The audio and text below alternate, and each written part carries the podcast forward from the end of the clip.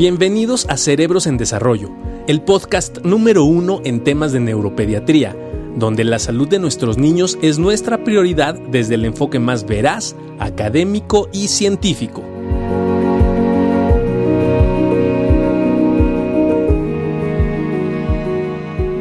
Mi estimado Juan Carlos.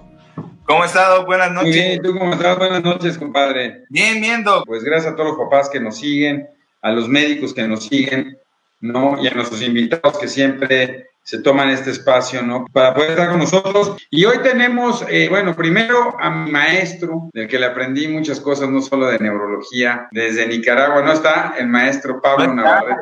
Ahorita que se conecte desde Managua, Nicaragua. Y bueno, a otro que ya se volvió también este, de aquí de, de nosotros, este amigo, fan, compañero, el maestro Roger Condemaita, desde Bolivia. ¿Cómo estás, Roger?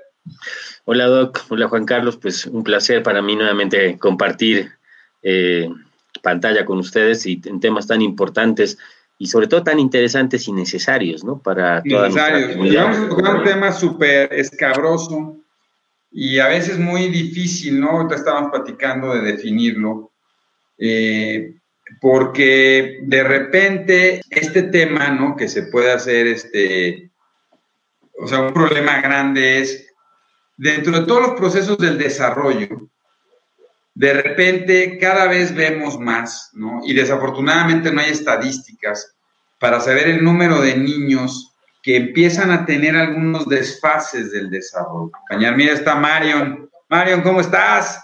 Desde el mismísimo Panamá, ciudad de Panamá. Y ahí está Pablito. ¿Cómo estás, mi estimada Marion? Qué gusto verte aquí. Navarrete, Pablo, ¿cómo estás? Bien, ¿cómo estamos? Muy bien, Pablo. Aquí, gracias por la participación. No, un placer. Eh, saludando también al maestro Carlos, al maestro Carlitos, ¿no? Desde Cancún. Este, nosotros también, Mario, te queremos muchísimo hasta Panamá. A ver cuándo nos aceptas una invitación. Oye, Pablo, oye, Roger, a ver, eh, y El Salvador, una, un fuerte abrazo, ¿no? Este, Sí, claro. por allá todos, ¿no? Oye, eh, y hasta Colombia, mira, Autismo Durango, muchas gracias. A ver, entonces, si yo tengo mi hijo, nace normal, ¿no? O sea, es un chavo que es un bebé, primer bebé, segundo bebé, nace normal, ahí va, ahí va en el desarrollo, y de repente le empieza a costar trabajo ganar algunas de las habilidades, ¿no? Eh, ¿cu- ¿Cuándo decir, digo, y siempre hay este tema con el pediatra, ¿no? Claro, y de sí. repente el pediatra siempre le dice a los, a los papás, no se preocupe, es que está inmaduro, ¿no? Está inmaduro y, y- y ya dele tiempo, ¿no? Y de repente el papá pues le da tiempo, ¿no? Ya pasó un mes, ya pasó otro mes, no, no se sienta, doctor, no está sentando, o, o no camina, ya tiene un año, cuatro meses, está inmaduro, dele chance. Y de repente pasa de la inmadurez a que le digan o que tiene un retraso global del desarrollo, Claro, que tiene una discapacidad intelectual, o que tiene una parálisis cerebral, o que tiene un retraso en el desarrollo psicomotriz, o que tiene un desfase del desarrollo. ¿Cómo los definimos, Roger? O sea, ¿cómo? Tú hoy te tocabas los términos, ¿no? ¿Cuándo decir, cuándo no decir, cuándo me debo preocupar, cuándo no? ¿Qué hacer? Bueno, eh, bueno, gracias. Y bueno, este, la, el problema con esto, ¿no? Y extra cámaras lo, lo conversábamos un poquito, es que muchas veces la definición de esta situación es un poco eh, vaga y artificial. Sin embargo, ¿no? Para no confundir a la gente, porque a veces tipo de conceptos, eh, algo más epistemológicos, puede ser una dificultad, ¿no? Eh, es bueno considerar de que de manera general, eh, bueno, eh, el año 2003 como consenso se ha decidido eh, manejar el término de retraso global del desarrollo eh, a la, la alteración en dos o más áreas del desarrollo. La mayoría de las escuelas dividen el, el desarrollo en cuatro áreas o en cinco, dependiendo de la escuela, ¿no? Es el área de motricidad fina, el área de motricidad gruesa, el área del lenguaje, eh, el área cognitiva, ¿no? Y la área personal social esta quinta área que es la cognitiva en realidad, algunas escalas la toman en cuenta, otras no. ¿no? Pero bueno, eh, para para este tema, eh, lo principal evidentemente es em, tener en cuenta que siempre tenemos que tener una escala de base, ¿no? No podemos hacer una evaluación eh, de forma em, de forma volitiva, es decir, a nuestro antojo o a lo que pensamos, ¿no? Siempre hay que basarse en una escala. el problema con la gran mayoría de las escalas que hay en el mundo, mm, en la gran mayoría de los países, principalmente en nuestra Latinoamérica, a excepción creo que de México, Brasil y quizás Argentina y Chile, capaz por ahí Uruguay, el resto de escalas no están validadas en el resto de países en Latinoamérica, ¿no? Y obviamente tenemos que usarlas tal cual están. Eh, y esto a veces nos lleva a sesgos porque esto conlleva problemas de orden, de orden eh, cultural y otras cosas que cierto tipo de escalas pueden considerar que para el tema cultural o de la región o del país, pues no está bien adecuado, ¿no? Entonces, esta situación es una dificultad. Sin embargo, si nosotros sorteamos esa dificultad, pues... Pero, perdón, Roger, perdón, Roger. Escala para eso, ¿no? Pero entonces, eh, o sea, entonces a todos los niños tenemos que aplicar escalas. O, o, o, cuándo, decidir.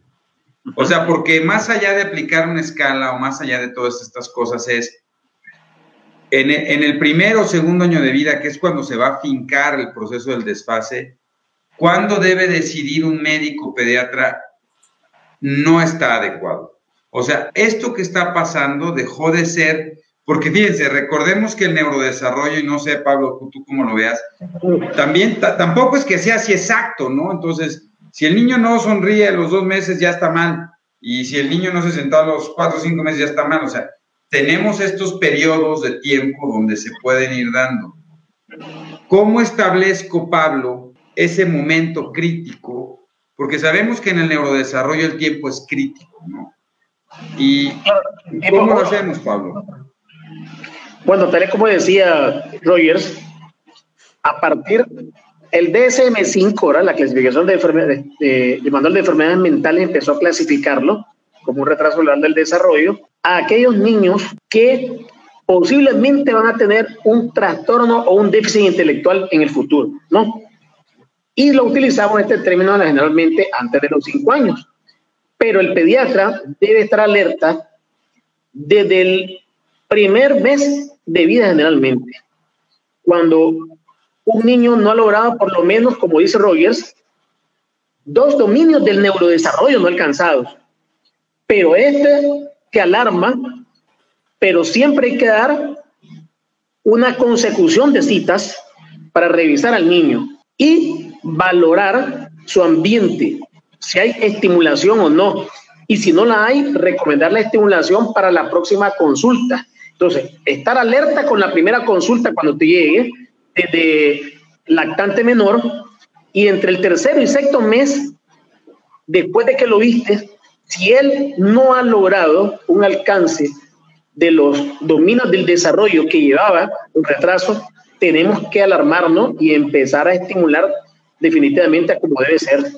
Tal y como había una escala cuando estudiamos medicina, recuerdan la escala de Denver 2, ¿no? Esa escala de Denver 2, muy antigua, de los 60 que yo recuerdo, yo lo tengo en el consultorio, decía, valorar al niño, si al, si al tercer mes, entre el segundo y tercer mes, que lo vuelve a valorar, no ha alcanzado los dominios, consultar con el, con el subespecialista o con el especialista en el ramo.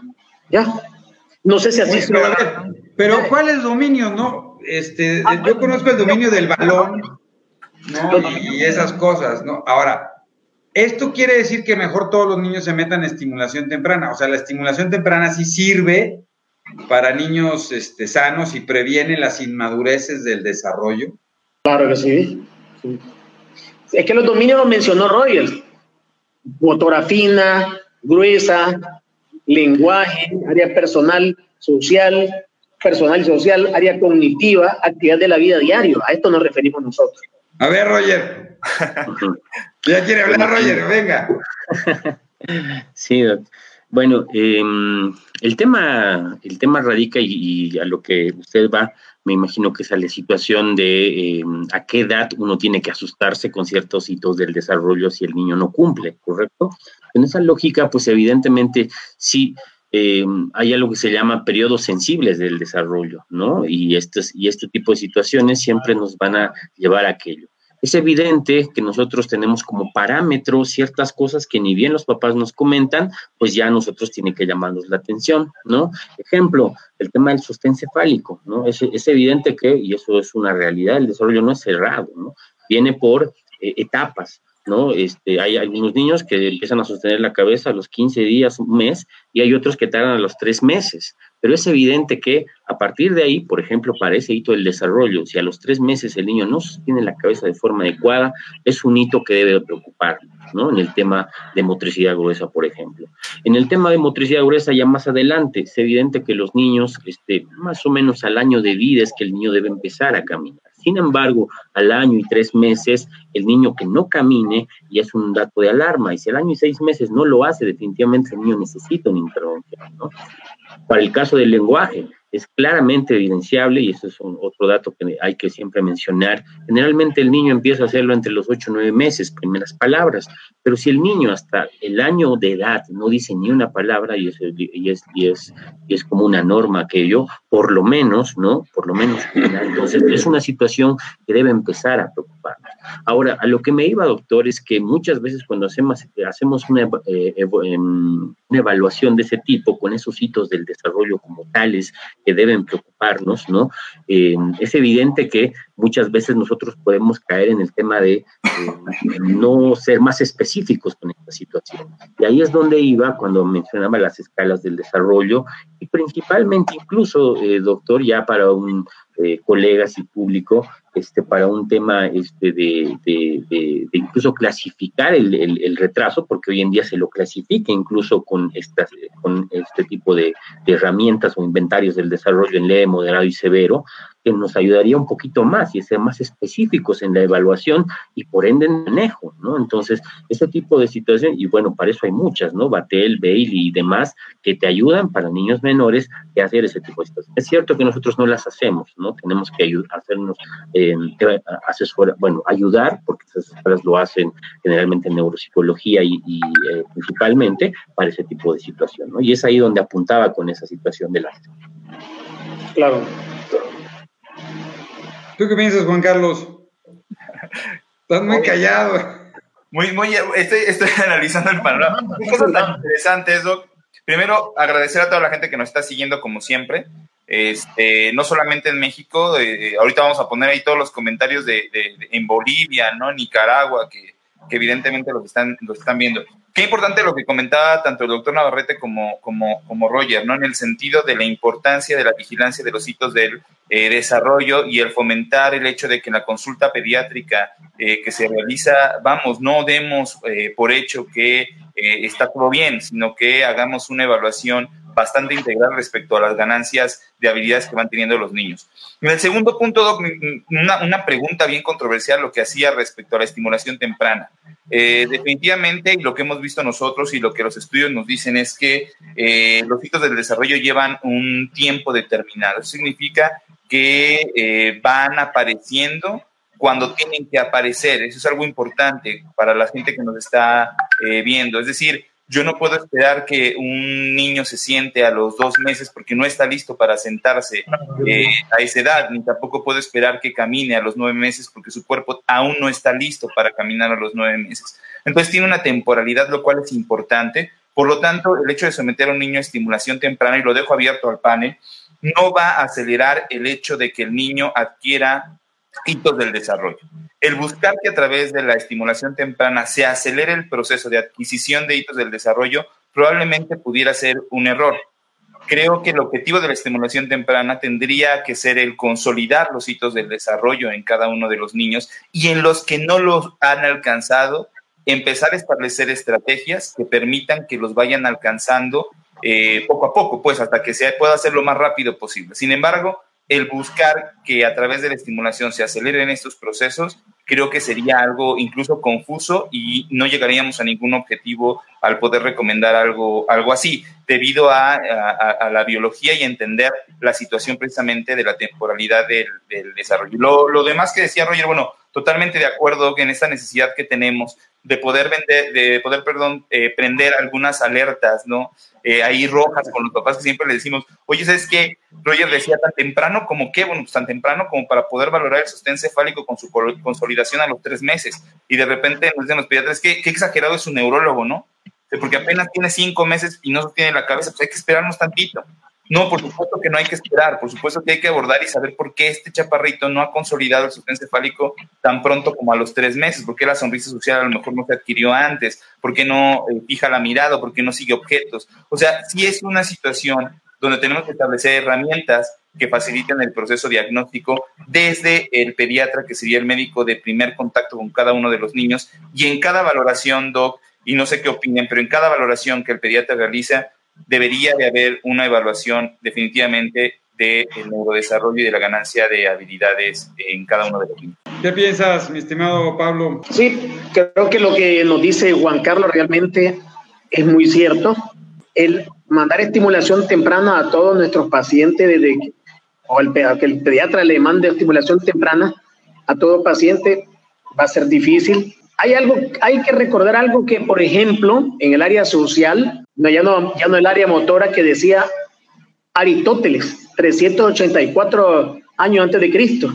Somos seres social por naturaleza. Es decir, que el buscar una estimulación sin saber que va a tener un problema social al mes de edad de recién nacido es muy difícil, ¿no? Es decir, que hay que esperar que alcance porque el pediatra y nosotros como neurólogos debemos de manejar, y los médicos generales que miran niños, que existen etapas que el niño va a ir alcanzando. No necesariamente van a ser con todas, como nos dijo Juan Carlos, y hay que esperar para detectarlo y estar pronto a estimularlo en todo caso.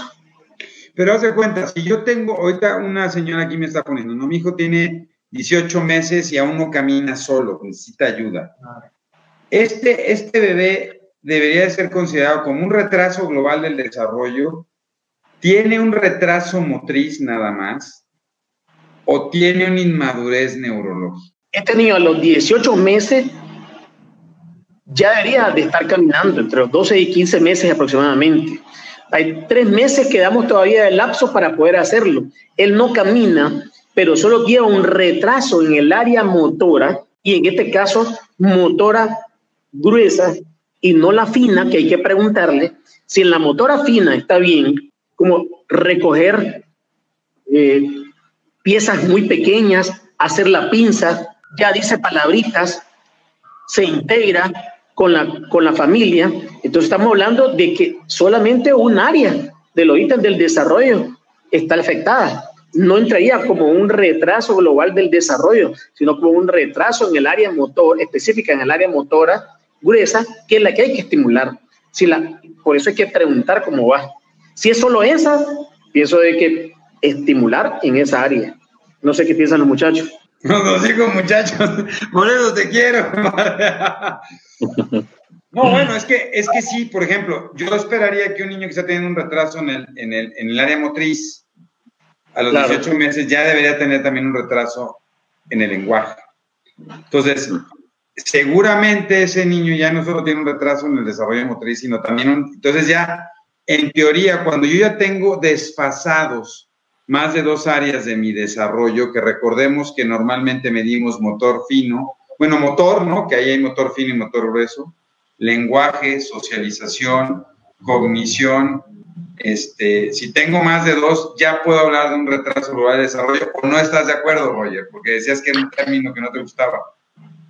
Bueno, en realidad, más que no gustarme, hacíamos una, um, hago un análisis crítico de esto y precisamente eh, este, este análisis que voy a hacer entra con todo lo que han comentado, ¿no?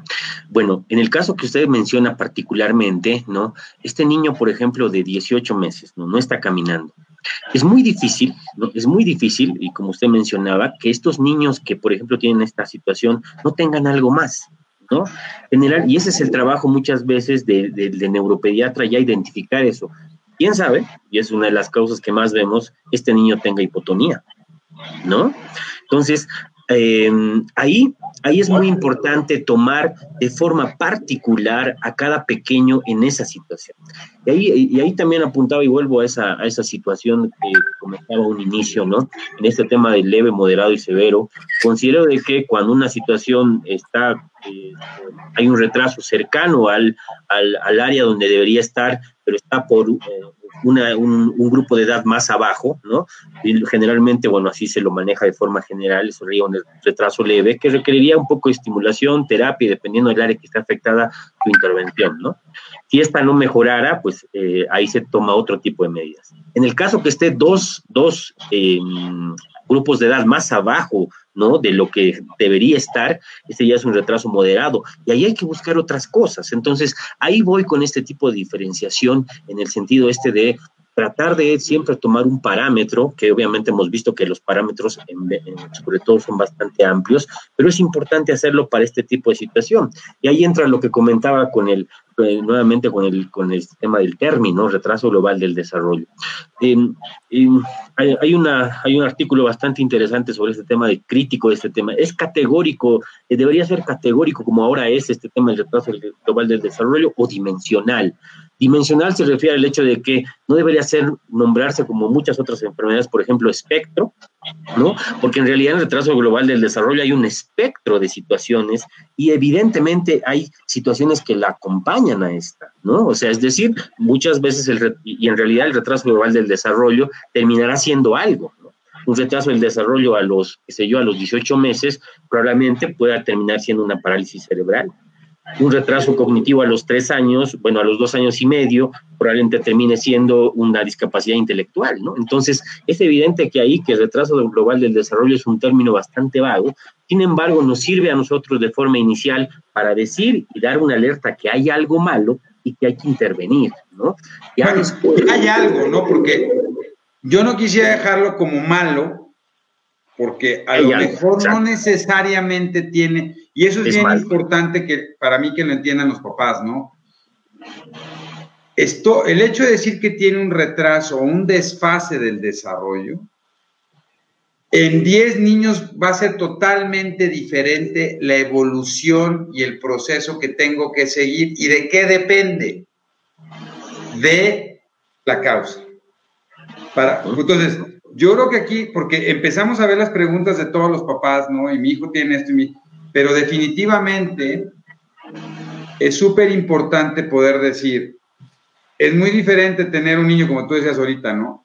Que, que, que, no esté caminando y que cuando lo estudio me encuentro que tiene una lesión cerebral, a un niño que a lo mejor tiene una acidosis tubular renal, a un niño que tiene un hipotiroidismo, o a un niño que tiene una hipotonía benigna, y entonces, ante todas estas, y que aquí por eso yo creo que es bien importante decir, cuando yo detecto que un niño no está, no está funcionando bien, lo más importante es no dejarlo ir, ¿no? No, no decir, no se preocupe, ahí va, ¿no? dele chance. Ya caminará. Ya caminará algún día, ¿no?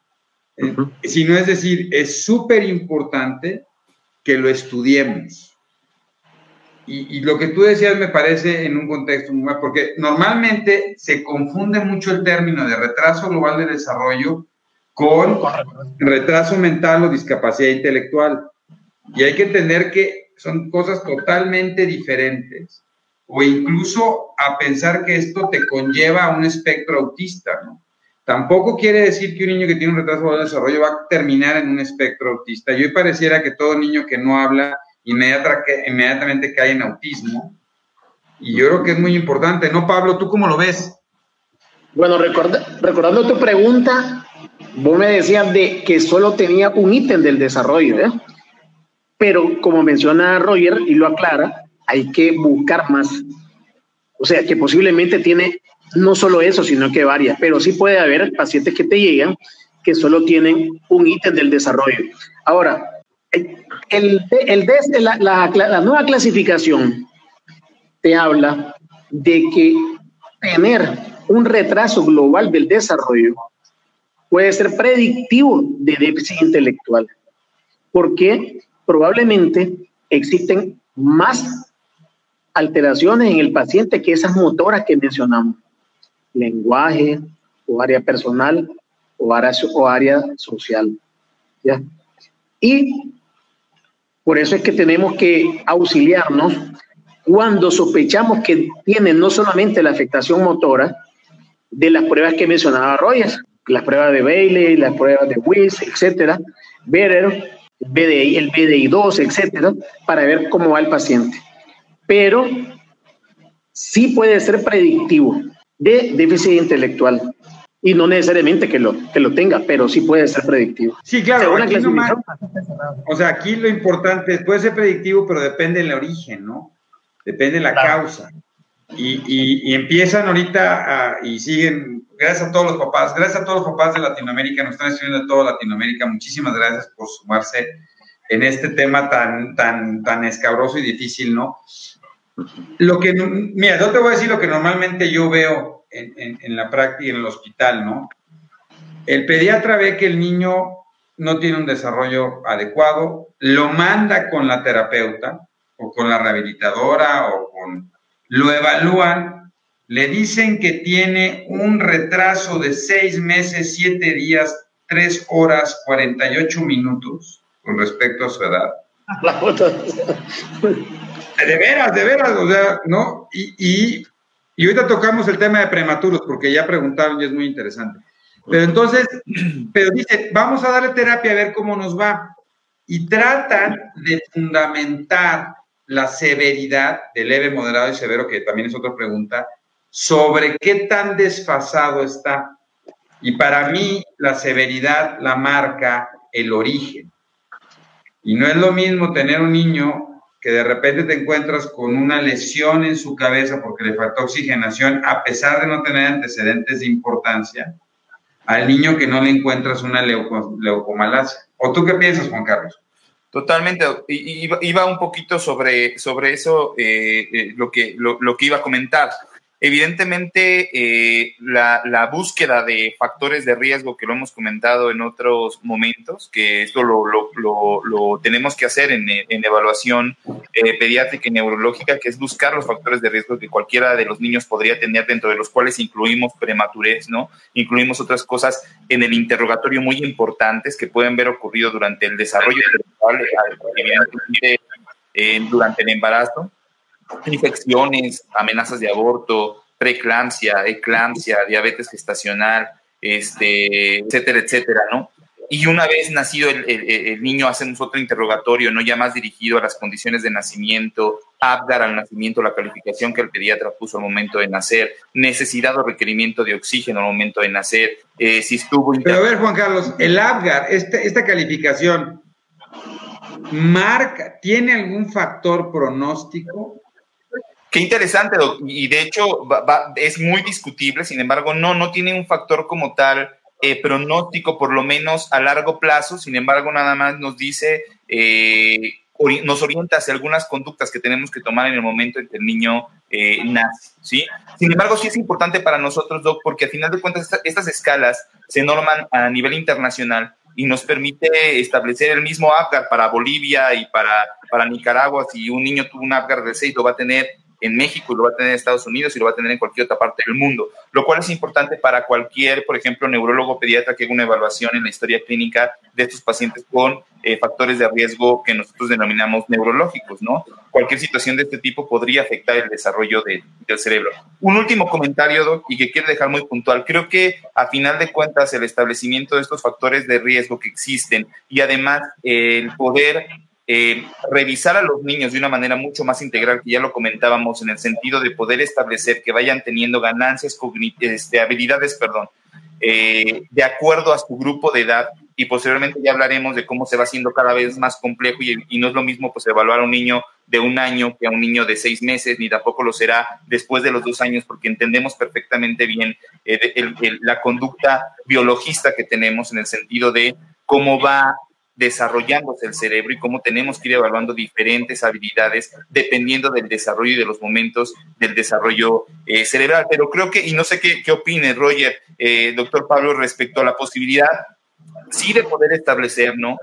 Eh, algunos riesgos que existen en el niño, algunas banderas rojas asociadas con algo que se llama retraso en el desarrollo psicomotor, que es muy importante y que se tiene que establecer, Doc Barragán y, y el resto del panel, no sé qué opinen, pero tiene que establecer prácticamente desde el primer momento que tenemos contacto con el paciente y lo revisamos, ¿no? Tenemos que ir estableciendo todo este abordaje eh, integral que hacemos respecto al protocolo diagnóstico, porque mucha gente está preguntando eso. Hay un protocolo, claro que hay protocolos, sobre todo para tienen estos riesgos.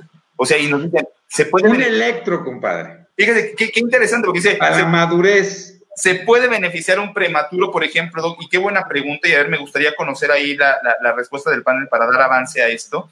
Establecer primero el retraso en el desarrollo psicomotor, ¿no? Evidentemente le da peso, Roger, eh, doctor Navarrete, a muchas habilidades que tienen que ver con la situación motora, ¿no? La parte motora es muy importante durante los primeros dos años de vida, sin descuidar la situación social y de comunicación. Sin embargo, sí hay un parteaguas, que es a partir de los dos años, donde nosotros incluso ya damos un peso muy significativo al proceso de adquisición de lenguaje y la parte de comunicación, siempre y cuando ya se haya pasado por toda la parte motora. Es decir, lo decía muy bien Roger, en un paciente que no ha caminado al año y medio, pero que tampoco está desarrollando ningún fenómeno de comunicación, evidentemente tenemos que buscar algo más. Pero ¿qué pasa con los pacientes que rebasan los dos años, caminaron bien, gatearon bien, se sentaron sin problema, tuvieron una adquisición de habilidades motoras totalmente adecuada para su edad y resulta que a los dos años, dos años y medio, pues no dice ni una sola palabra, sigue solamente ahí con ma, pa, da, señala. ¿Qué ocurre con esta parte que entonces nos obliga a ser mucho más acuciosos en el sentido de de la comunicación, ¿no? Esa sería la primera. ¿Qué pasa con ese paciente en ese rango de edad? Que nos fascina esa pregunta porque es difícil contestar, ¿no? Y segundo, segunda pregunta para el panel. ¿Qué opinan entonces de la estimulación temprana en pacientes prematuros? Todo paciente prematuro debería de tener entonces estimulación temprana con el fin, el fin de intentar consolidar las ganancias en el neurodesarrollo. Bueno, eh, tocando un poquito la, segunda pregunta, que sí es un tema que la otra vez, eh, hace un momento se quedó ahí al aire, el tema de estimulación temprana, ¿no? Yo creo que primero, y a veces el concepto, tenemos que identificar muy bien el concepto de qué cosa es estimulación temprana, ¿no? Porque hay diferentes tipos de situaciones y a veces eh, esto, por ejemplo, pasa mucho en mi país y, donde estuve también vi aquello, creen que estimulación temprana es hacerle ejercicios al niño, fisioterapia, ya, cuando no es eso. ¿no? Cuando no es esto la estimulación temprana, ¿no?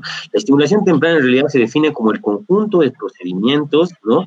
Eh, a, nivel sensorial, auditivo eh, y demás, ¿no? Que permiten al niño un mejor desarrollo a través de ese tipo de estimulación. De esta forma, aprovechar la plasticidad del cerebro y generar más conexiones en lo que ha quedado del cerebro, ¿no? En lo que ha quedado, sea lo suficiente, sea de poco, es, es, es, estimulación temprana, ¿no? Entonces, y eso incluye mucho tipo de actividades que en realidad la estimulación temprana es un tipo, es, es una situación en la cual los papás son los principales actores, es la terapeuta, ¿no? y de ahí parte mucho la profesional, el profesional que se encarga de capacitar a los padres, que evidentemente tiene que tener un equipo eh, para este tipo de situación. ¿no? Entonces, eso es muy importante, ¿no? Y evidentemente la estimulación temprana te permite disminuir el, eh, los procesos de riesgo que tú has tenido en un pequeño que ha tenido este.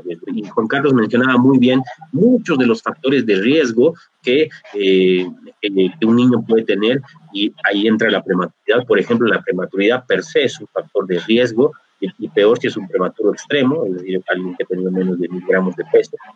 Eh, es un factor fundamental.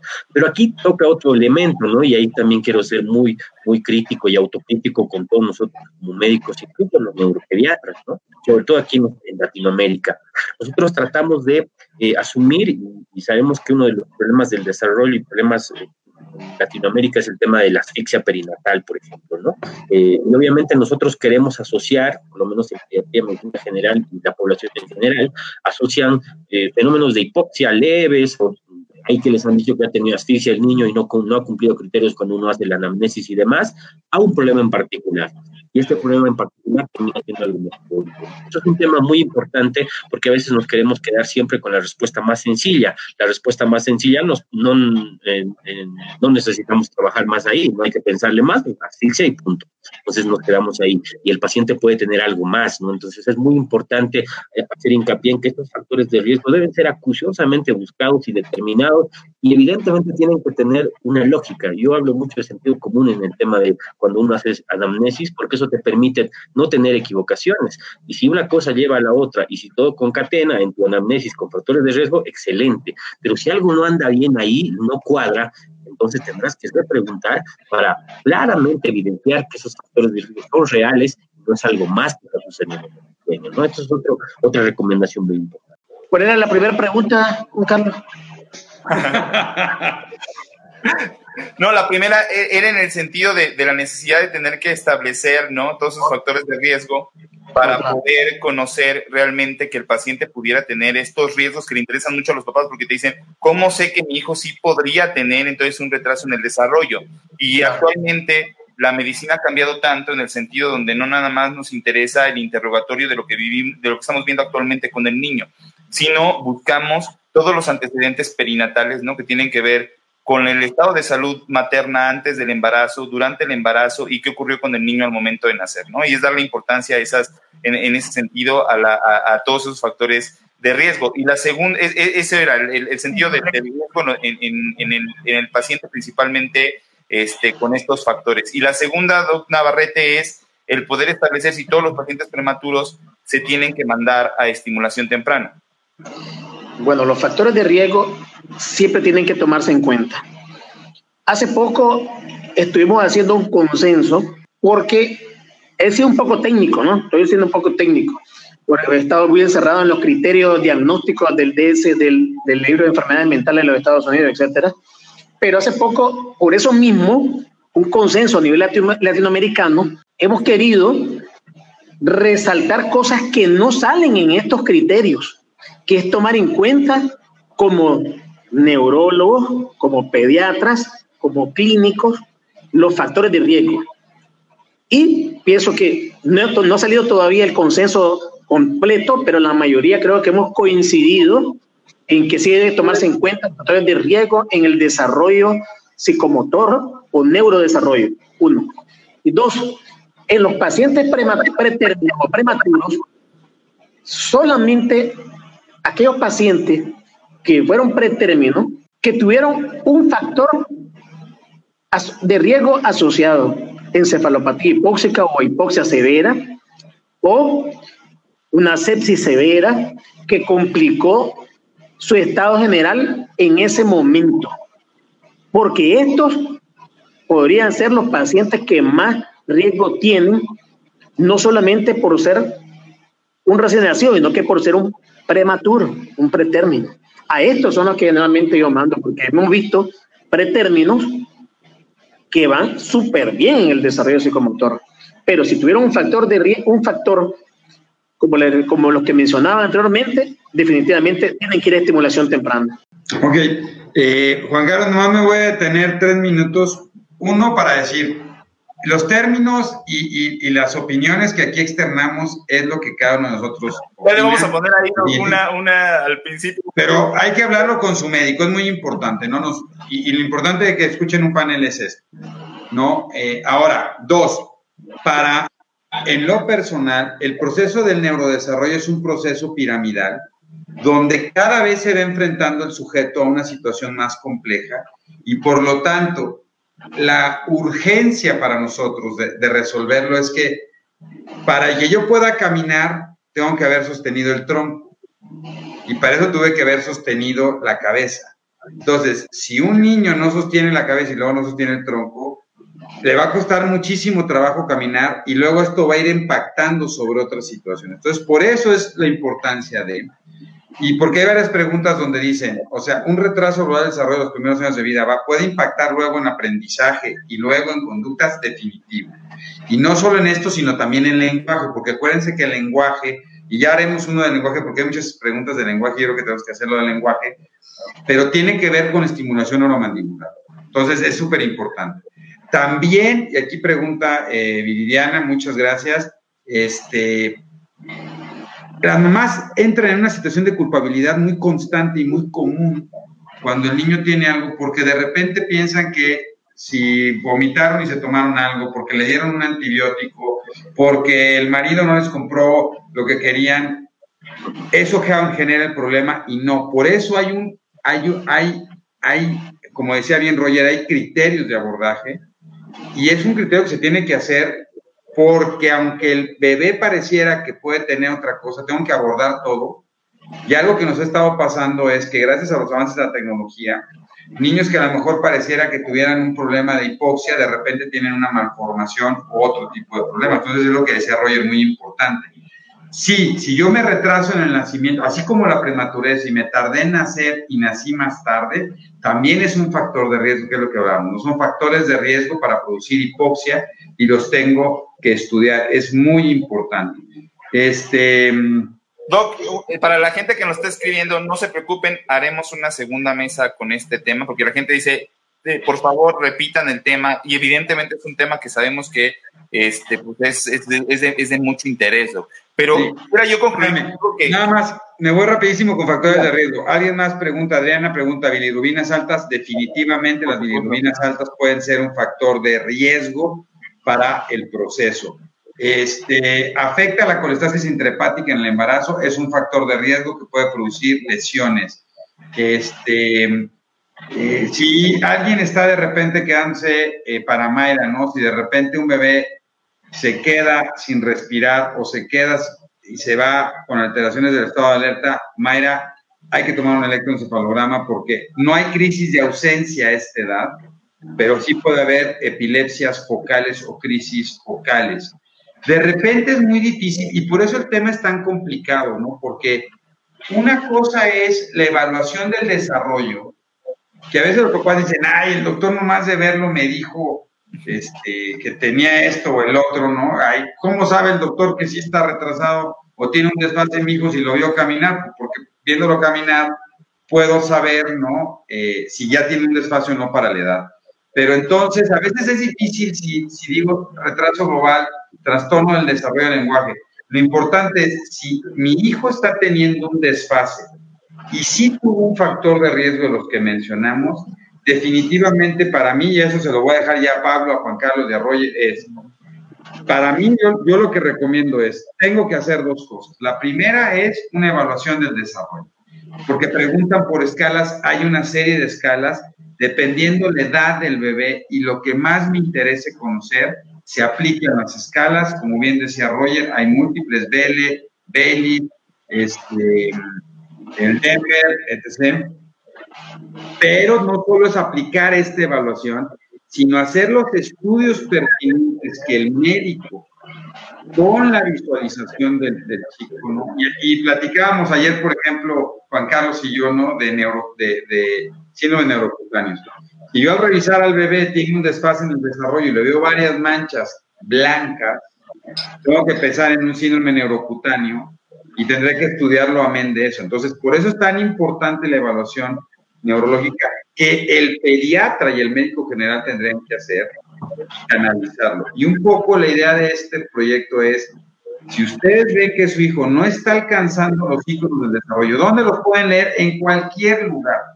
No hay un libro especializado. En muchos libros comunes dicen, el niño tiene que hacer esto, tiene que hacer esto, que lo pueden buscar y hay una, hay una APP que es la Academia Americana de Pediatría, y la Academia Americana de Pediatría tiene una aplicación y viene en español donde dice lo que tiene que ir haciendo. Ahí está abajo, lo van a ver. Ahí está, que no nos olviden, Doc, ahí tenemos en el YouTube de Cerebro, digo, en el, en el YouTube de Cerebros en Desarrollo, tenemos paso por paso y etapa por etapa, ¿no? Lo que tenemos que ir checando en los chaparritos mes con mes para que lo vayan checando. Ahí está, ¿no? es súper importante. Por ejemplo, si mi hijo camina de puntas y no habla, lo tengo que llevar a terapia, sí, pero también lo tiene que llevar a un, a un neurólogo, porque lo tienen que estudiar. Porque cuando los papás normalmente lo que más preguntan, y no sé qué les pasa a ustedes, Pablo Roger, inmediatamente cuando dices tiene un retraso en el desarrollo, lo primero que te dicen es, doctor, y va a llegar a la universidad, doctor, y va a poder tener una familia. Y esos pronósticos definitivamente dependen del el origen, no de tener un retraso el desarrollo, sino la causa de. No sé qué opinen. Y, para concluir, Roger, doctor este Navarrete, ahorita eh, de lo que comentaba el doc, qué importante es esto de qué tanto nos podemos adelantar a un pronóstico, ¿no? Y dentro de, este, de, esta área es muy importante porque los papás nos preguntan muchísimo y seguramente es un interrogante que ustedes tienen en la consulta. Doctor, ¿le podemos hacer algún abordaje diagnóstico más profundo que pueda llevarse un estudio de imagen cerebral con una resonancia magnética, le puedo hacer un electroencefalograma, le podemos hacer algunos otros estudios como potenciales auditivos, eh, potenciales visuales para ver que vea bien, etcétera, etcétera. ¿Se requieren, Roger? ¿No se requieren? ¿Son esenciales dentro del proceso diagnóstico para conocer el pronóstico de los niños o no? nos esperamos para que siga creciendo. En este tema plenamente comparto la, la apreciación eh, del doctor Barragán en el sentido de que eh, mucho depende del tema de la causa. Entonces ahí nosotros podemos identificar eh, este tipo de situación. Sin embargo, el tema de los pronósticos es muy difícil de poder hacerlo, sobre todo a largo plazo, y eso es lo que siempre les digo a los papás, ¿no? Em, este, y, y, ese es un error que muy, en el que muchas veces podemos caer, tratar de pronosticar de aquí a 10 años cuando es muy complejo eso y lo que generamos nada más ahí es algo que se llama ansiedad eh, paterna ¿no? y materna. Eso no, no, no ayuda definitivamente al cometido que nosotros queremos, es que se concentren en el presente del niño. ¿no? Entonces ese tipo de situación es muy importante y esa recomendación es la que siempre les hago. Bueno, papá, tiene que concentrarse en el presente, ¿no? En el presente, porque este, pensar cómo va a ser un niño de aquí a 10, 20 años, este, todavía no es el momento para ese tipo de situación. Referente al tema de la imagen, pues eh, generalmente nosotros este, la solicitamos y esto que corresponde cuando encontramos algún dato de focalidad neurológica clara en la exploración neurológica, ¿no? Ya sea desde una microcefalia o algún dato de alteración este, importante como una hipotonía severa de origen central, etcétera, ¿no? Entonces, ahí sí viendo mucho de la exploración y ahí se hace muy importante este tipo de esta situación de ver al pequeño, ¿no? O a la pequeña para explorarla y evidenciar si hay alguna otra cosa. Y eso definitivamente nos va a orientar a la primera pregunta, que es el tema del origen nuevamente. Aquí volvemos al origen, nos orienta siempre la exploración, es un complemento fundamental para identificar esta situación y en cierta forma ya una vez definido el diagnóstico, uno puede dar un pronóstico, pero eso se logra más adelante. De inicio, este, uno tiene que ser bastante cauteloso a la hora de abordar esto, más si se tratan de retrasos este, em, de una sola área del desarrollo, ¿no es cierto? Entonces ahí hay que ser muchísimo más cauteloso hasta ahora. Y en general este tipo de retrasos con de terapias y demás generalmente van bien, pero ya es diferente cuando hay dos o más áreas y en un grado mayor este, de intensidad, entonces evidentemente ahí hay que, hay que tomar más importancia a este tema y hacer un seguimiento más cercano, ¿no? Un tema más quería, para terminar esta situación, ir cerrando y es una recomendación siempre, no a todos, eh, y sobre todo a las terapeutas y a los que nos ayudan con este tipo de situación, que son excelentes, pero a veces no es, eh, no es el camino. Yo tengo terapeutas que, por ejemplo, hacen la terapia, ¿no? Un niño de un año y, seis meses eh, logran que el niño camine, ¿no? Pero le dicen, bueno, señora, ya está, el niño ya tiene un año, ocho meses, camina su niño y chao, ya, está, ¿no? cuando no debe ser así, ¿no? O sea, uno tiene que siempre intentar y la terapeuta tiene que, y esto en todas las áreas, eh, una vez que ha logrado caminar el niño, pues tiene que ir al siguiente paso. Ya un niño de un año, ocho meses, tiene que estar empezando a correr. Evidentemente ahí es una situación que es muy importante y ir avanzando en esa situación, ¿no? No dejar al niño, bueno, ya me dejaron para que camine y aquí se acabó, lo siento mamá, vaya con su neurólogo y ya pues que le dice, ¿no? Eh, es, siempre importante ese tipo de situaciones, ese abordaje y, mirar desde esa óptica este tipo de situación. Siempre tratar de que el niño llegue a lo normal para la edad. Y, y fíjense que va a haber dos temas que vamos a tocar, se los prometemos. El primero es lenguaje. Y el segundo es inmadurez, porque fíjate qué interesante cómo todos los papás hablan de inmadurez cerebral. Y yo creo que nos vamos a tener que sentar a platicar, Pablo, qué es la inmadurez cerebral, ¿no? Sí, realmente vuelvo a lo técnico, ¿no? En la nueva clasificación del desarrollo, de los trastornos del desarrollo, aparece el término de retraso global del desarrollo porque está relacionado a inmadurez o inmaduración hasta antes de los cinco años. así está puesto en el DSM, en la nueva clasificación. Entonces, hablamos de inmadurez porque tenemos que darle a veces chance, porque puede ser que no haya alcanzado algún ítem del desarrollo. Ahora, con respecto al otro que preguntaba Juan Carlos, ¿verdad? Que si yo le mando estudios o no le mando estudios de imágenes. Ciertamente hay una discrepancia entre los, entre los resultados para mandar estudios de imagen, pero realmente esta, los parámetros o los rangos andan entre 6 y 80% que se pueden relacionar a alguna anormalidad cerebral y retraso global de desarrollo versus déficit intelectual que se debe mencionar después de los 5 años. ¿ya? Es decir, que sí, es de mucha importancia, pero también si sospechamos que hay alguna alteración visual, auditiva en este paciente, clínicamente, como mencionaba Rogers, tenemos que explorarlo, verlo, cómo actúa y si lo sospechamos, potenciales auditivos y visuales, por supuesto. ¿no? Y, y si pensamos que se queda distraído, como, como nos refería Barragán, por la pregunta que hace la señora, y se queda ido, electroencefalograma, que también está recomendado para el paciente que se detuvo o se va regresando en el desarrollo, por supuesto, que es diferente. Entonces, el factor pronóstico que se va a ir a la universidad o no, depende, no hay que decirle de una sola vez, yo pienso que sí va a ir o que no va a ir. No, decía uno de mis maestros que me, que, que me formó allá en el hospital infantil, no hay que apresurarse. Esperemos cómo reacciona con la estimulación, con las cosas que nosotros estamos recomendando, recomendando para saber si realmente va a mejorar o no va a mejorar o si no va mejorando. Es decir, que no hay que atreverse si no tenemos realmente una causa, como mencionaba Roger y Juan Carlos y, Eduardo. Hay que saber las causas, pero las causas las vamos a tener que saber muchas veces auxiliándonos de estudios y no solamente de imágenes, de estudios neurofisiológicos, sino que también genéticos, metabólicos, según lo que sospechamos como clínico. Roger, vamos cerrando. ¿Qué puede recomendarnos después de esta gran plática? Muchas gracias por estar con nosotros a Roger y a Pablo. Este, de nuestra primera, nuestra primera parte. Sí, bueno, es un tema apasionante, es un tema este, amplísimo, ¿no? Entonces, seguramente hay muchísimas más por cortar. Bueno, eh, pues yo quiero recomendar a todos, ¿no? Esta situación desde público en general, de médicos generales, pediatras, nosotros como neuropediatras, ¿no? El desarrollo es un tema, y lo tengo que abordar así, y así lo conocí, de política pública en todos los países, ¿no? Eh, los cerebros, los cerebros de nuestros niños son los cerebros del mañana que definitivamente van a definir el rumbo de nuestra sociedad.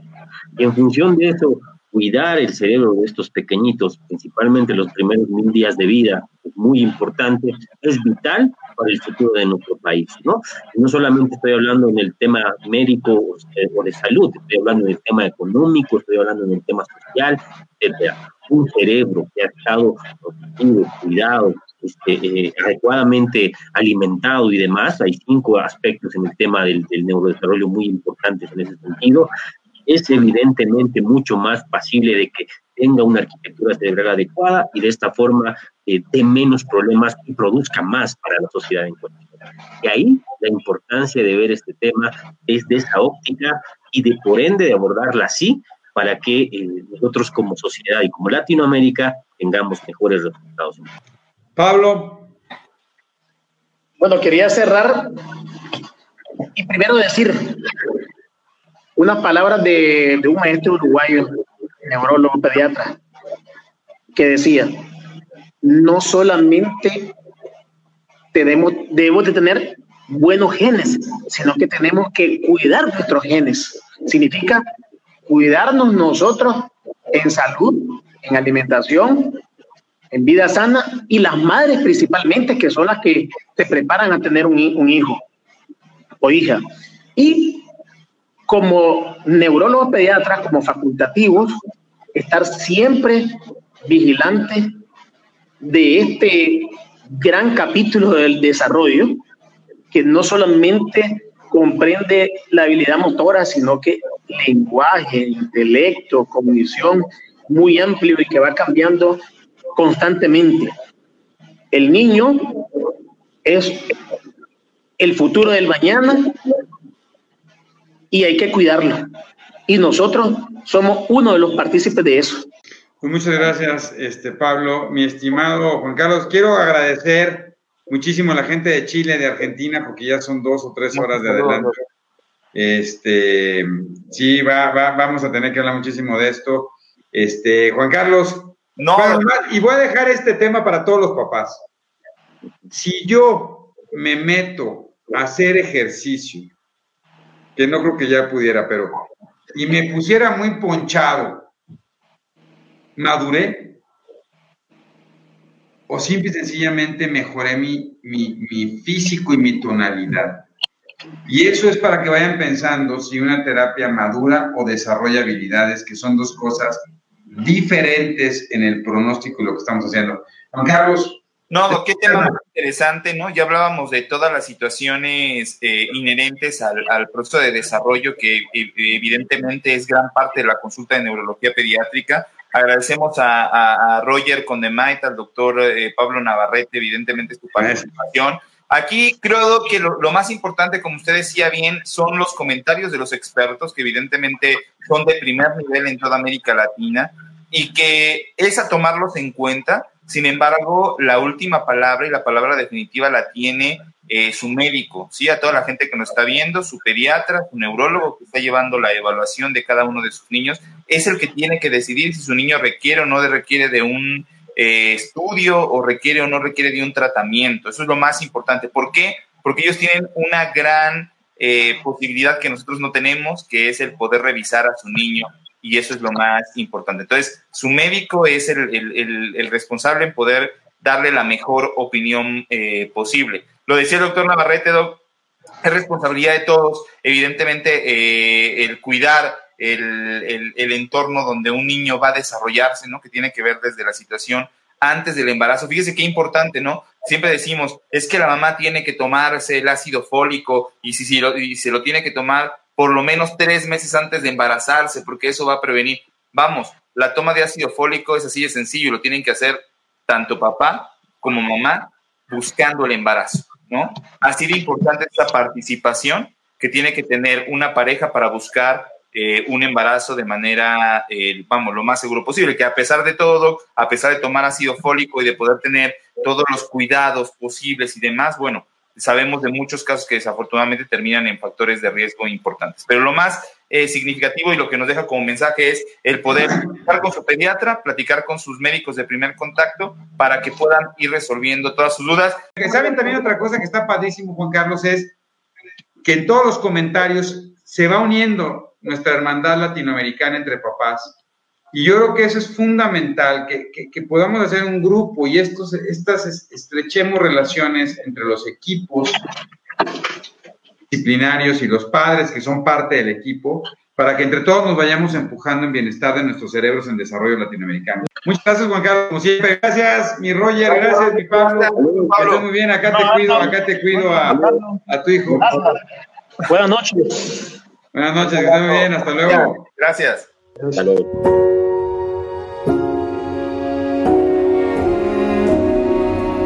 Cerebros en Desarrollo, el podcast comprometido con la idea de que en los cerebros de nuestros niños no hay límites. Síguenos en nuestras redes sociales. En Facebook nos puedes encontrar como Neurología HIM, en Instagram como arroba Neuropedia HIM nuestra página web es cerebrosendesarrollo.com y si tienes cualquier duda o comentario, por favor escríbenos al correo electrónico cerebrosendesarrollo.gmail.com. Si este episodio crees que le puede ayudar o servir a alguien, por favor compárteselo. Le podrías estar ayudando mucho más de lo que te imaginas. Nos seguimos escuchando.